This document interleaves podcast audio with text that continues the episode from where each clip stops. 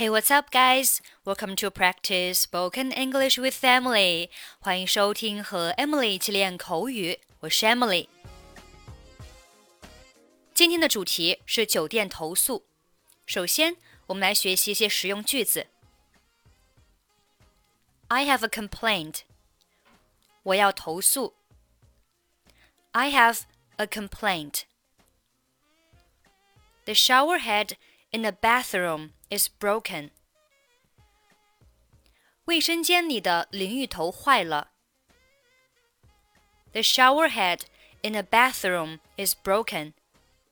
这里的 be broken 表示坏的，我们也可以用 doesn't work. The shower head in the bathroom doesn't work. Shower head 可以表示淋浴头。 I can't stand such a dirty environment. 我不能忍受如此脏的环境。Stand 可以表示忍受。I can't stand such a dirty environment. I'm not content with your service. 我对你们的服务不满意。I'm not content with your service. Be content with 表示对什么什么满意。The guest in the next room made great noise. 隔壁房间的房客很吵。The guest in the next room made great noise. 我们一起来听一下今天的对话 conversation。我要投诉。I have a complaint. 女士，你有什么问题呢？What's your problem, madam? 昨天晚上，我给客房服务打电话，说浴室灯坏了，让他们过来修。直到现在也没有人过来修。你们的服务态度太让我生气了。I called room service last night to tell them the broken bathroom lights and asked them to come over and fix it. No one comes to fix it till now. Your service attitude annoys me too much. 我代表我们酒店向您道歉。您是昨天晚上几点给客房服务打电话的 ？I apologize to you on behalf of our hotel. What time did you call room service last night? 不到八点，这不算晚吧？Before eight o'clock. It's not late, right? 这是我们的错，请您告诉我更多的信息。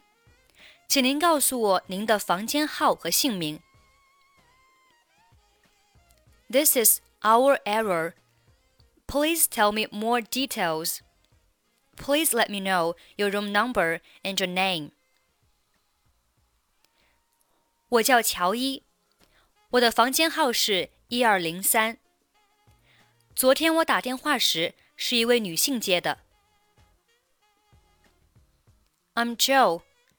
My room number is one two zero three. A woman answered when I called yesterday. 好的，我了解了。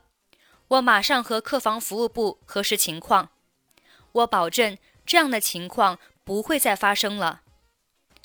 为了弥补我们的过错，我决定让您免费在我们酒店多住一天。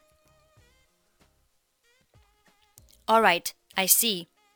I'll check with the room service department at once. I promise this won't happen again. To make up for our mistakes, I decide to let you stay in our hotel for another day for free.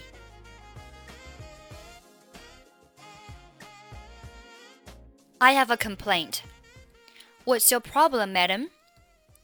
I called room service last night to tell them the broken bathroom lights and ask them to come over and fix it. No one comes to fix it till now. Your service attitude annoys me too much. I apologize to you on behalf of our hotel. What time did you call room service last night? Before 8 o'clock. It's not late, right? This is our error. Please tell me more details. Please let me know your room number and your name.